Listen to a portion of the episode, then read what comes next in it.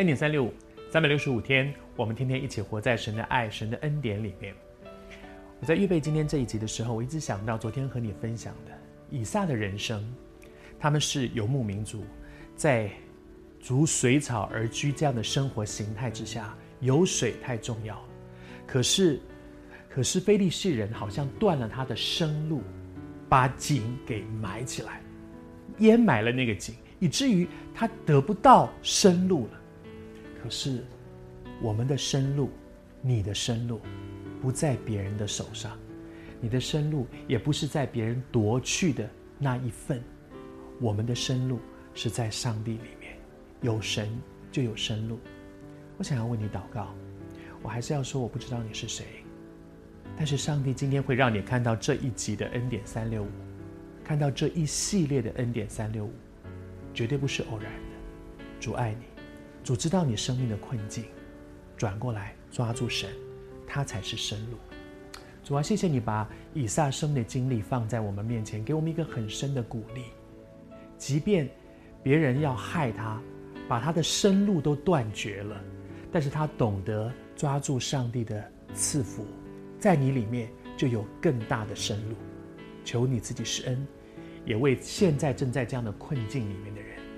主要当他们愿意转过来，不跟人争，转过来抓住神的赐福的时候，主要让他们好像以撒一样经历，你给他们一个活水井，源源不断的活水，那才是我们生命的出路。谢谢主，听我们的祷告，奉主的名求，阿门。在主里面，你的生人生是有出路的，是有生路的，但是。挖到了一个活水井，好快乐！哇哦，Happy Ending，这出戏完了没有？戏还在继续往前走。你知道，我们的人生好像一出连续剧，它不是单元剧，演到那里结束了，从此以后过着幸福快乐的日子就结束了，没有。